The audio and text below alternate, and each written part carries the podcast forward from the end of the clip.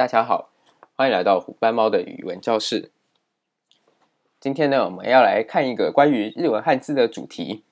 这个主题呢，是要请大家来教大家如何从中文现代的汉字读音去反推日文的汉字音。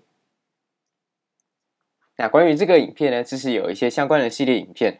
如果您还没有看过这些影片的话呢，您可以点击下方的链接，先观赏这些影片呢，再看这个影片会更来了解这个影片的来龙去脉。那我们在这里呢，先重述一些日文汉字的一些历史。那实际上呢，日文在《万叶集》这本日文的一本很著名的古书里边呢，就已经将汉字从中国借来表音。那一开始汉字呢，在日文当中就是担任表音的角色，也就是呢，它只借有写这个汉字的谐音来表示日文。那但是到后期的发展，现在呢，从《万叶集》之后的现代日文呢。汉字除了用来表音之外，也都用来表意。所以呢，目前的汉字呢，可以区分成表意汉字还有表音汉字。那其中呢，我们也可以用另外一种方法来替这个汉字来做分类。一个汉字呢，在日文当中通常会具有训读和音读这两种方法。那它是怎么产生的呢？就是因为呢，一开始从中国借来汉字的时候呢，日本人一开始就是借由假借的方式。那假借呢，就是像把这个汉字写出来，然后谐音呢来表示日文。但是其实一开始在万叶假名的时候呢，也就开始诞生类似转注的这个功能。所以呢，汉字呢演变到现代的日文当中呢，就变成有两种读音，一种呢就是直接还是保留这个汉字的中国古音的这种读音，这种读音呢就叫做音读，在日文当中念作音読み。那另外一种呢，则是考虑意思来去读这个对应的日文音，这就是类似这个万叶假名中转注的这个部分。所以呢，它保留汉字的意思，可是把汉字的意这个音呢全部改掉，把它改成日文对应的一个单字，这种就叫做训读。它在日文当中念作训読み。那我们举一个例子来看看，比如说“水”这个汉字呢，它在现代日文当中。可以读作“水”，“水”呢是这一个这个音读的这个汉字音，也就是呢，它是保留中国古代这个汉字的读法。那另外一种读法是什么呢？“迷之”那“迷之”呢，就是这个日文当中的训读音，它基本上呢是使用日文来表示这个意思，也就是呢，它是日文当中本来就存有的一个单字，就是用来表示水的意思。所以呢，写水这个汉字呢，它只是借这个汉字的意思，而不是借它在中国的读音。另外一个汉字呢，我们也可以看到，比如说像日这个汉字，日这个汉字呢，就有这个几月几号的这个号这个日子的意思。那它一样具有两种这个读法，两类读法。那如果是这个音读的话呢，就有尼基和尼兹这两种读法，这两个都是中文古代的日的读音。但是呢，这个日也可以读作 he，那 he 呢，就是这个日文当中它的这个训读音，也就是呢，它是日文的固有的这个读法，固有的这个单字，它只是呢借日这个汉字的意思，然后来写这个，把它改成这个读音。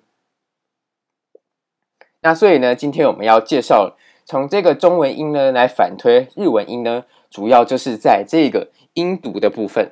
那因为音读呢，才是保留这个中文的古音，所以呢，我们能反推，当然也就只有音读了。那训读这一种呢，是利用意思来读一个对应的日文单字的日文音，所以呢，这种汉字的读法，它只有保留意思，自然我们就无法从现代中文来做这个推测，把它推测回日文读音了。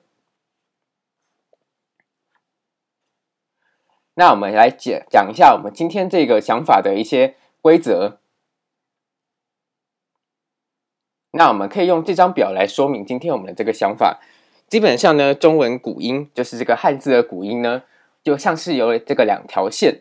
那一条线呢，就是当然就是变成这个现代中文。从古代中文呢，经历一些语言的自然的演变之后，就会变成现代中文的标准发音。那它但也是经过一些规则上的演变。另外一条线是什么呢？另外一条线呢，就是这个汉字输出到国外的这个线。那它到日本去之后呢，日本就用这个日文呢来读这个中文的古音，那所以当然也会有一些少数的这个少许的一些音变，但是基本上呢，它还是非常接近中文古音的。那这一些汉字音呢，就变成日文当中的音读音，也就是 onyomi。那所以换句话说呢，其实我们现在中文的标准发音和日文当中的这个音读音呢，其实就像是都从中文古音下来的两个脉络一样。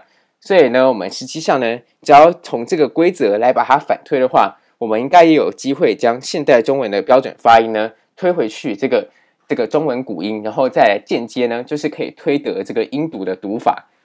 那所以呢，这次我们就是要来介绍这个中文的音跟这个日文的音读音之间呢，是不是有一些简单的规则可以来提升大家对汉字音读音的记忆效率？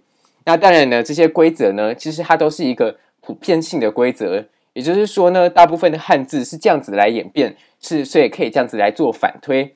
但是有时候呢，这个一样会有规则的例外，所以呢，这个规则呢，只是提升大家来记忆这个汉字音的效率。但是并不是说呢，可以完全就从此都不用背日文的音读音。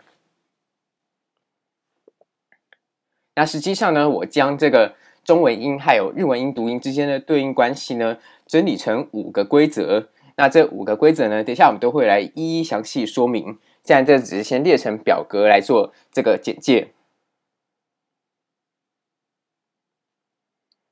那接下来我们就来看第一个规则。基本上呢，我的规则介绍呢，都是先从有保留的音开始。那哪些音是保留的呢？我们可以看到第一个规则呢，就是鼻音、流音还有软腭音，大部分都会保留下来。什么是鼻音、流音和软腭音呢？鼻音呢，比如说像是呢的音、么的音，这种就是鼻音。这一种的这个子音呢，通常会保留下来。那另外一种流音是什么呢？它也是保留度很高的一个音。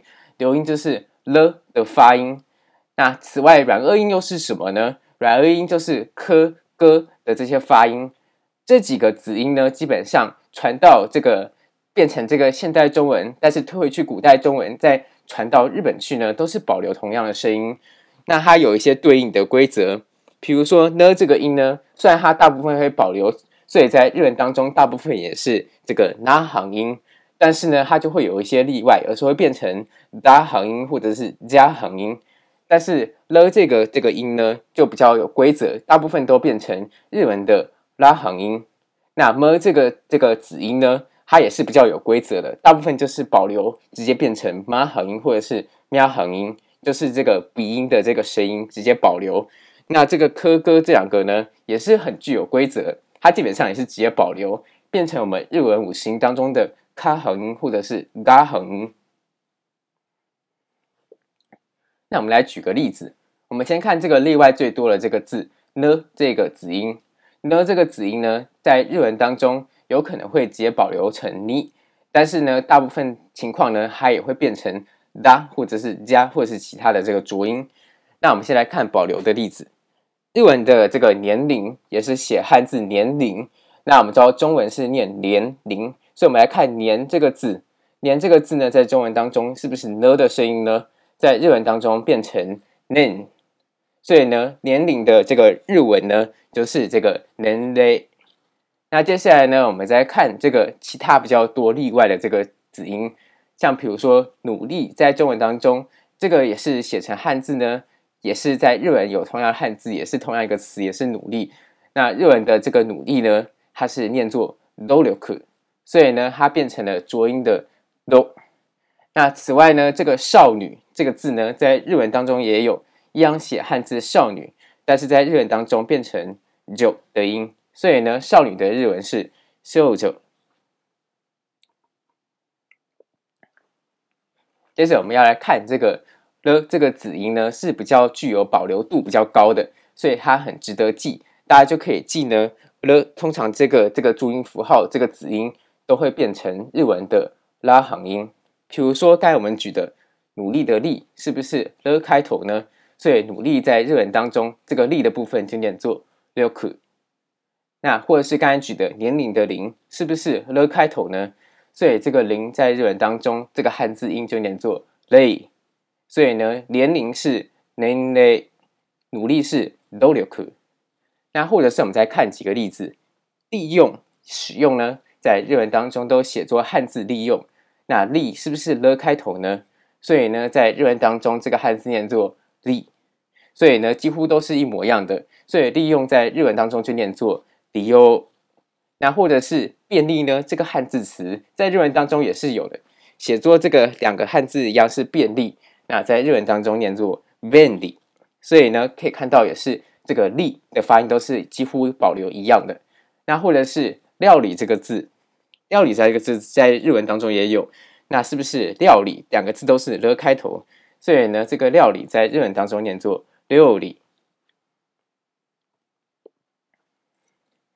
那我们还可以看到，刚才还有说么这个字也是几乎都是保留的，所以呢，基本上我们看到么开头的汉字呢，它基本上都会出现在日文五十音当中的妈横音，就是会出现在这个妈咪木美波。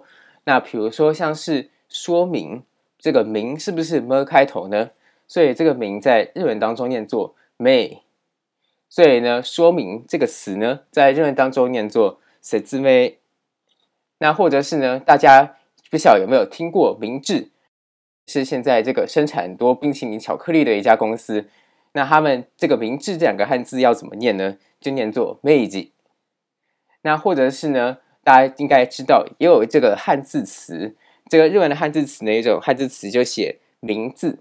那但是它跟我们这个中文的名字不太相同，它是指姓氏的意思。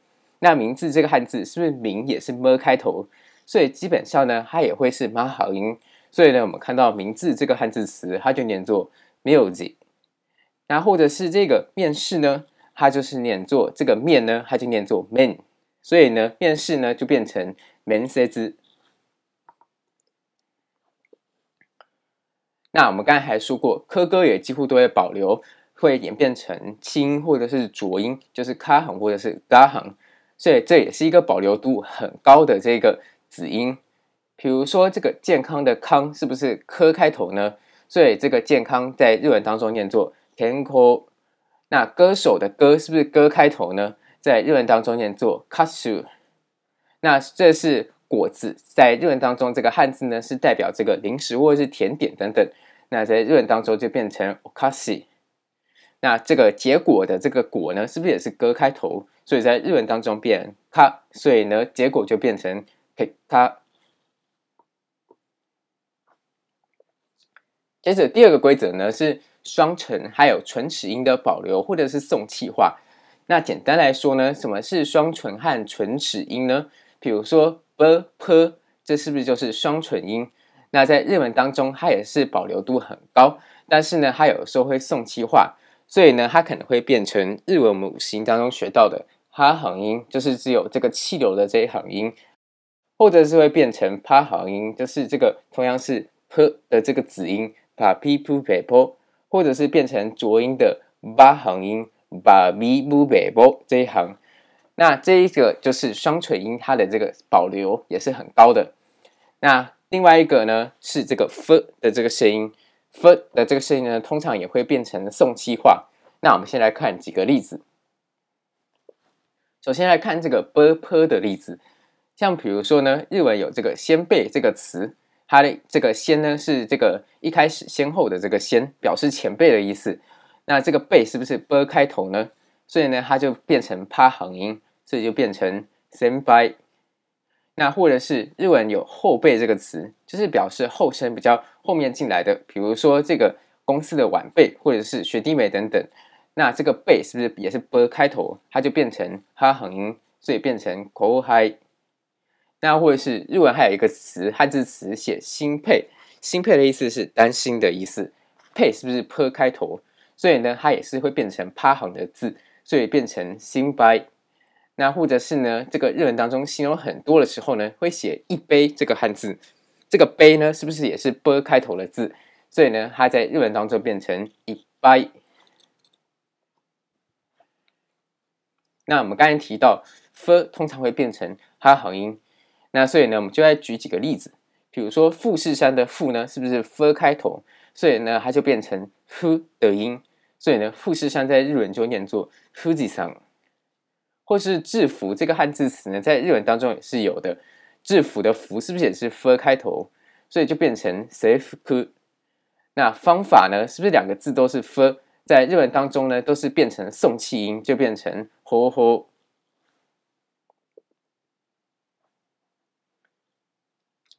接下来的这个规则三呢，是就开始保留度没有那么高了。我们前面讲到啊，像是了啊、鼻音啊，就是这个呢、么，或者是科、个这些保留度都蛮高的。但是这里接下来这些不卷舌音呢，它就是变成一些近似音。那什么是不卷舌的常见音呢？比如说像是的、特这两个子音，那它就会变成这个日文的他行和达行，或者是掐行。那这个兹、呲这两个音呢，通常都会变成简化过的沙行或者是扎行。那斯西呢，也都会变成沙行、扎行或者是虾行。所以呢，可以看到，只有这个的、特这两个不卷舌音呢，转换成比较类似的他行和达行。但是呢，其他兹、呲、斯、西呢，几乎都直接就是变成沙行，或者是浊化之后的扎行。我们先来看，一样是看从保留度高到保留度低的。像保留度高的就是的、特这两个子音，比如说像日文有他人这个词，他人的日文念作他人，所以这里的他还有日文的他是几乎一模一样的，所以它都是保留他的这个音。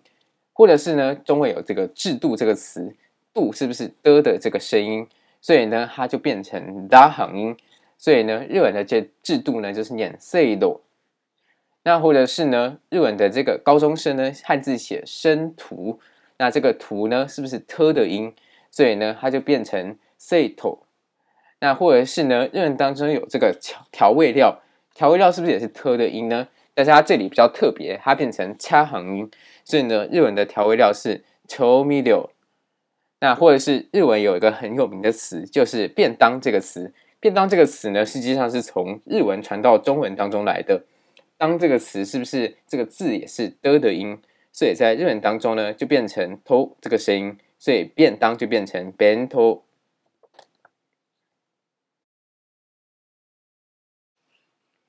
那支持呢？支持呢，就是比较，它就是简化变成沙行或者是扎行，所以呢，这个近似呢就开始有点不一样。比如说像是财宝，那这个财是不是吃的音？那在日文的财呢就变成是在，所以呢，财宝就是在后。那或者是呢，我们刚才在这个简报的这个文法当中常举到这个日文常见姓氏，比如这个佐藤，这个佐是不是兹的音？它也是简化成斯的音。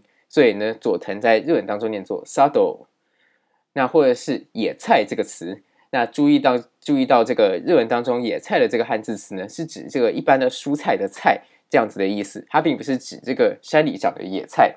那野菜要怎么念呢？在日文当中就是野菜，那或者是名作的作，是不是也是之开头？它也是变成斯的音，所以变成梅萨库。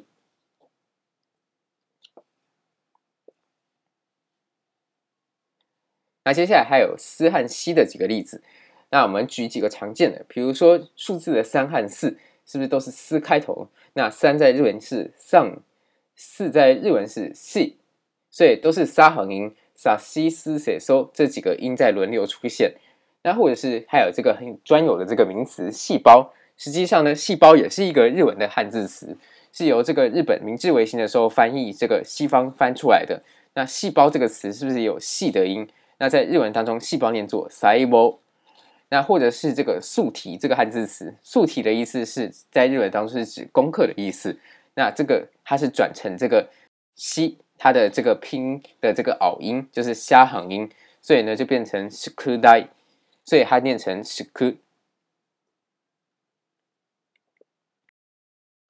规则三之一呢，这个一样是比较值得记的一个规则，大家可以将它记起来。就是日文的这个送气音常变成色音。什么是送气音变成色音呢？中文当中我们知道有这个声母，这个这个是呵，就是这个子音。那它是常在日文当中就变成气音的卡行音，或者是浊音的嘎行音。所以，比如说呢，日文的星期二汉字写作火曜日，火曜日在日文当中念作卡曜日，所以呢，火变成卡。那或者是呢？这个日文的汉字，这个写会社是代表中文的公司。这个会在中文虽然是喝的音，可是，在日文当中就变成台虾。那或者是回收，就是代表中文回收这个收回、召回的意思。在这个中文当中是念回，但是在日文当中就变成开，所以呢，回收就变成开修。那或者是呢，日文还有一个汉字词是这一次汉字写金回，金回呢，这个回呢也是变成开的音，所以呢，这次呢在日文当中就念空开。那或者是呢，这个漫画这个词一样是来自于日文，这个是画这样子的发音，可是呢一样变成嘎横当中的嘎，所以呢漫画在日文当中念作漫画。那或者是电影呢，在日文当中汉字写硬画，这个画呢同样变成这个嘎横音，所以呢它就变成 A 嘎。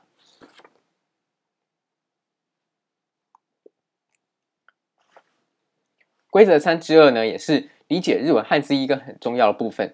我们前面提到了这个 t 的鼻音了，这些呢都是直接保留沿用成一个类似的这个音。那但是呢，日文还有一个很重要的这个汉字特色呢，就是这个发音部位会往后来做移动，就是会从齿龈移到软腭。那什么是齿龈的音呢？比如说七、鸡这些就是齿龈音，那会变软腭音。软腭音就是比较靠近喉咙的这个声音。实际上呢，这个规则呢是跟这个中文演变的历史是有关的。因为中文在演变的时候呢，常常把后面这个靠近喉咙的音呢，都是往前演变，变成齿龈音，就是七基这些。但是呢，因为日文是比较古老的中文呢，就是去学习它的汉字音，所以呢，很多目前这个中文字呢，虽然已经改变成都念成齿龈音了，可是，在日文当中还维持念着是软腭音。比如说像是教室，那在教室呢，在日文当中念作教室。所以呢，教这个音呢，虽然我们目前是鸡，是舌头是放很前面的，但是呢，在日文当中是放在后面，是念作 Q。然后或者是像是九这个数字，九在日文当中这个数字是念作 Q 或者是 Q，所以呢，它一样是放在舌头是放在后面来做发音。或者是呢，像日文文具这个词呢，是代表这个语句、意见或者是不满的意思。文具的这个句呢，我们一样是像舌头都是放在前面来做发音。可是这个句呢，在日文当中也是念作 ku 来做发音，或者是呢，表示这个下定决心的这个决心。我们现在也是用鸡来做发音，可是呢，日文一样是保留古代中国的音，是用可来做发音，所以决心在日文是 keishin。那或者是悲剧的剧一样呢，它也是放在后面来做发音。所以我们现在虽然念剧，但是在日文当中悲剧念作 higeki。那接下来这个规则呢，大家就可以不用来做记忆，它只是做一个简单的整理。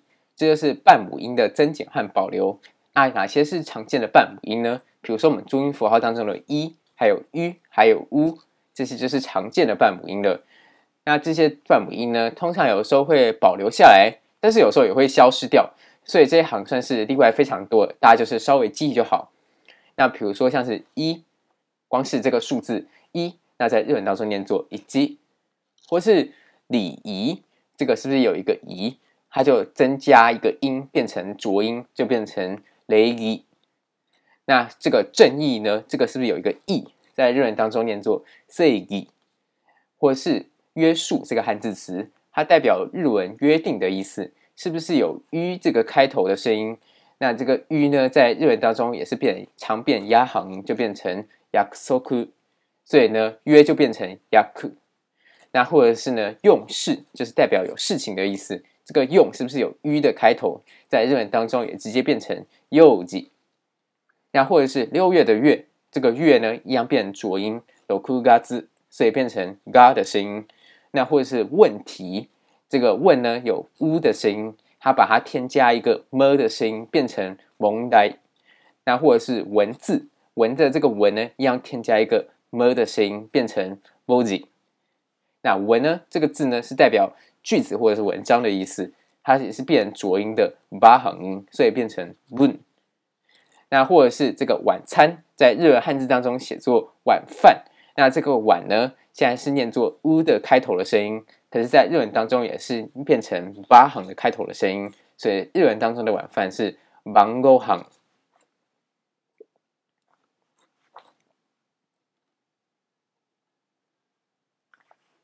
接下来规则四呢，是另外一个大家应该要记忆的一个规则。卷舌音呢，大部分会回归不卷舌音，因为中文当中呢，其实卷舌音演变出来是很后代才演变出来的事情，所以呢，其实日文在学习这个比较古老中文，在唐朝甚至是唐朝以前、魏晋南北朝，或者是更是更以前的时候呢，其实那时候的中文并没有这个像现在这么发达的卷舌音。卷舌音常见的有哪几个子音呢？比如说知、吃、诗、日。可是这些在古代的中文都是不存在的，所以自然呢，日文是学习古代的中文，所以这些音也不会在日文当中存在，而是会变成一些类似相似的音。比如说之呢，是不是都是舌头往前伸？所以呢，变这个沙、虾或者是加的音都是可以的，或者是像吃这个音也都是往前伸的音，所以呢，变成虾或者是掐也是有可能的。那诗呢，把它不卷舌就变成沙或者是虾的声音。所以呢，它一样回归不卷舌音，日呢一样会变成一些浊音，比如说加或者是娘。所以呢，比如说像是中文汉字的这个兆，一兆两兆的这个兆，那它这个兆呢，在日文当中就念作就，或是挑战，挑战呢，我们发现有这个战的音，这个战呢，它就也是变成沙行音的音，所以就变成求生。那或者是呢，在日文当中，朝鲜这个朝也都是卷舌音。所以呢，这个吃就变成接近的掐的音，这个显呢就变成沙行音当中的音，所以朝鲜也念作求生，就是和挑战完全同音，或者是这个日文当中超忙写这个汉字，那这个超在日文当中就念作秋，或者是出席这个词，这个有出的这个卷舌音，所以也变成 shu 的音，所以 shuseki 就是日文的出席，或者是大家应该有常听过日文的抹茶这个词。抹茶在日文汉字当中也写作抹茶，那这个茶一样是卷舌音，在日文当中就回归不卷舌，变成把架，所以是变架的音，或者是这个日文的礼拜三呢是水曜日的这个音，但是呢它就直接变成水曜日，那这个水的部分也是变成不卷舌的水，从水变成水，那这个数学这个数也是有卷舌。在日文当中就直接变成四，那或者是我们前面有讲到这个教室，这个室呢直接变成喜字的音，所以呢 q 喜字就是教室。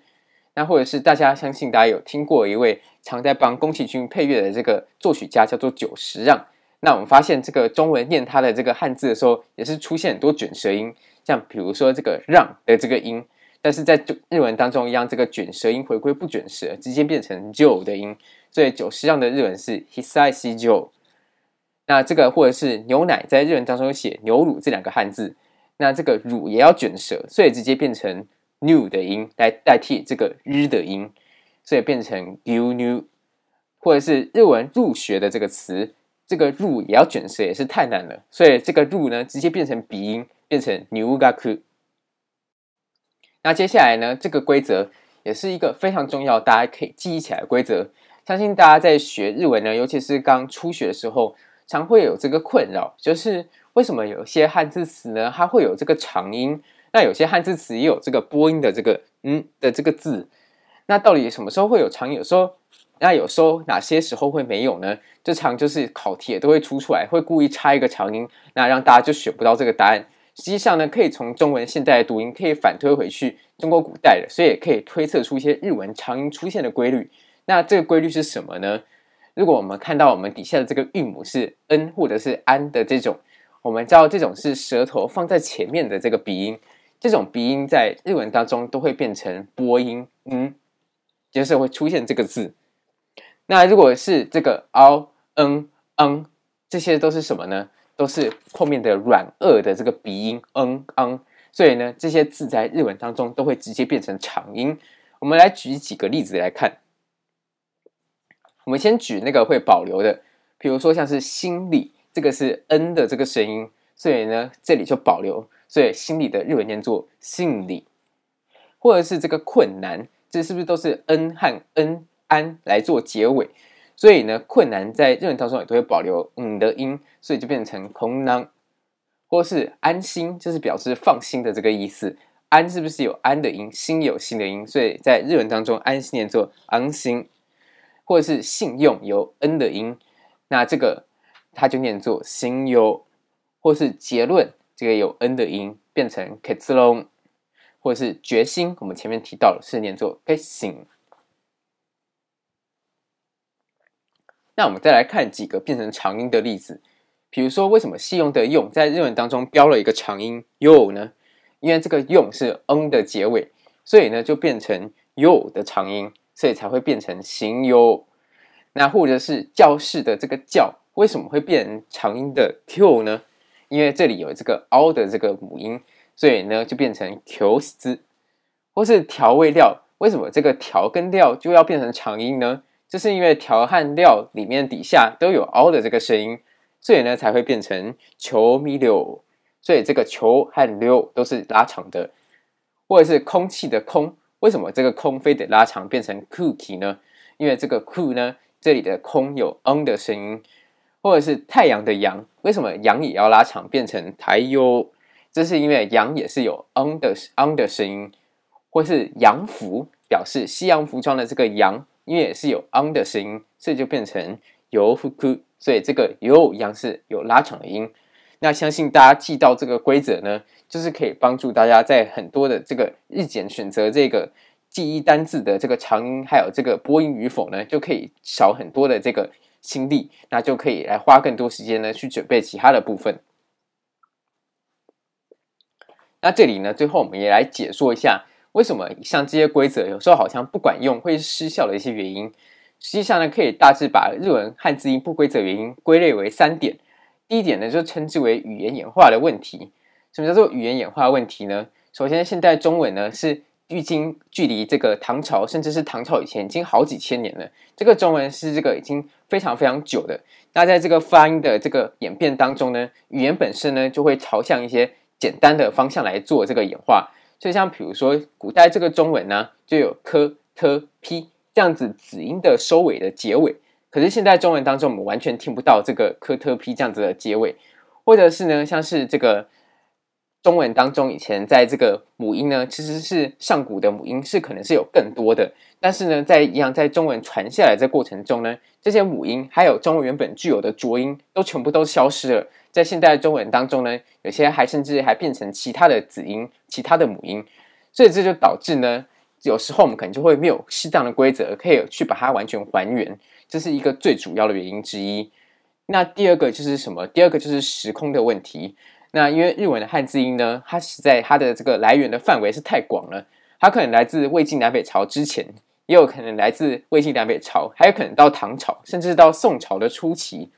那这些不同年代传入的这个汉字音呢，都在日文当中就是随地这样出现，随地这样混读，所以你常常就看到一个日文汉字怎么这里念这个音，那里又念那个音。那这是因为这个日文当中就起码就具有三个系统的汉字音，他们在日文当中呢就称之为吴音、汉音和唐音。那除此之外呢，还有包含日本人自己去训读汉字的这个问题。训读汉字呢，就是只保留这个汉字的意思。但是呢，它基本上呢都是用日文固有的单字来读，只是取它汉字的意，不取汉字的音。所以这种训读又再混进来呢，就导致这个日文的汉字音更加的复杂，然后又不规则。那第三点呢，则是这个连着的现象。连着的现象呢，我们在以后呢会再详细开一个影片来做说明，因为它是一个很大的这个问题。那实际上连着现象，简单来说，就是这些汉字如果出现在单字不是第一个字的时候呢，有时候可能会转变成浊音，但是通常连着现象只会在训读音当中出现。但是呢，连着现象也是日文汉字不规则的一个很大的原因，所以列在这里。那我们要怎么处理这些汉字音不规则原因呢？就是我们在记忆日文汉字的音的时候呢，我们要自己把它加回去，要适当的加入某些字，比如说像是加入 k 或者是 ku 或者是七。或者是 z，那为什么要加入 k、ku 七兹呢？那如果你的五十音背的比较熟的话，你应该知道 k、ku 是 kakikukeko 当中 ka 横音的一段音，还有五段音。日文呢，因为他们这个日本人呢，并不会单独发这个子音，而像这个韩国人呢，他们就是很会发子音。这个英国、美国他们这个美式英文，我们知道他们也是子音都可以单独出现，但是呢，在日文当中，子音通常就会搭配一个母音出现。所以呢，中文古代有这个“可”这个子音的结尾，传到日本的时候呢，日本人就无法发这个只有子音的结尾，所以他们就自己擅自呢，在后面加上一个“一”或者是“乌”的音来帮助发音。所以，比如说呢，像是教室的这个“室”，那在传到日本之后呢，就变成“喜”字，就念两个音，或者是历史这个历就变成 lexi，所以历就念作 leki，实际上是有这个科的结尾，他们念不出来，所以加上一个一的音，或者是像是的，就是这个汉字呢，在日文当中呢就变成 teki，一样也是因为可能是古代有科的这个结尾，导致日本人不会发音，就加上一个一的音，或者是生物的物。以前古代的中文一样是有一个韵尾，但是这个子音的韵尾他们也不会发音，所以就擅自加上一个兹，就是他行当中乌断音的音，所以变成谁不知，或者是六这个音。那六呢，在中国古代一样是有个科的结尾，就是一个子音科，但是呢，日文一样不会念，所以就变成六科，所以呢，它加上一个乌的母音，或者是快乐的乐呢，在中文古代一样有一个科的结尾。可是呢，这个子音一样在日文当中就直接变成ラク，那或者是日呢一样，我们知道有这个日字，有这个兹的音，或者是你基有这个基的音，这一样都是因为日本人没有办法念结尾的子音造成出来的这个中文汉字的这个读音现象。那还有很多例子，包含音乐的乐，这个乐呢念作音楽，所以有这个ク的声音，或者是生活的活变成生活。 或者是一生悬命的这个一，它就是变成浊音，一休更美，或者是一次的这个一回就变成一该。接下来我们再来讲这个时空的问题。那时空的问题要怎么解决呢？我们刚才讲到这个中文这个演变的规则造成的问题，可以通过记忆你后面那个结尾加一些通常是七、k 或者是之这样子的字来做这个。结束来解决这个问题。那时空问题要怎么解决呢？时空问题的解决方式呢，就是你必须要记这个汉字是在一个单字中的读音。就是呢，你最好汉字在日文当中呢，不要只单独记它的音。那这种单独记汉字音的这个做法呢，在学习中文和韩文当中是有用的。那因为基本上呢，中文和韩文一个汉字无论出现在哪个地方，它都是几乎都是念同一个音，只有少数有几个破音。那的可是呢，因为日文它是牵涉到这个时空历史的原因，它是来自于中国不同地区、不同朝代的这个传入的很多汉字词，所以呢，基本上呢，它的汉字是发音是非常不规则的。所以呢，我们应该是从单字中来去记忆这个汉字的音。比如说呢，光是日曜日这个两个出现的日，它的念法就不一样了，它就念日曜比，或者是数日，就是代表几天、数天的时候，它就念四季字。所以呢，一下念你鸡，一下念几兹，一下念 b，那或者是像是六月的月，这时候念六月滋，但是这个月曜日就是星期一的时候，又变成月曜日，或者是像那个生病的时候呢，日文写病气，病气的气，这时候念 byoki，但是如果是寒气的时候呢，这时候因为这个音又是比较早，中国就传入了是五音，所以又变成 sabuke，所以这时候气又变成 k 的音。所以基本上呢，时空的问题呢，必须要透过单字的记忆来做解决。那以上呢，就是这一次的相关的这个教学内容，希望大家看完之后呢，可以对日文的这个汉字的读音有更多了解，同时也能了解一些日文相关历史以及为何日本汉字而演变成这样子读音的原因。最后，十分谢谢您的观赏。如果你有任何问题呢，都欢迎可以在影片下方留言还有讨论。本频道会固定在每周日的晚上更新。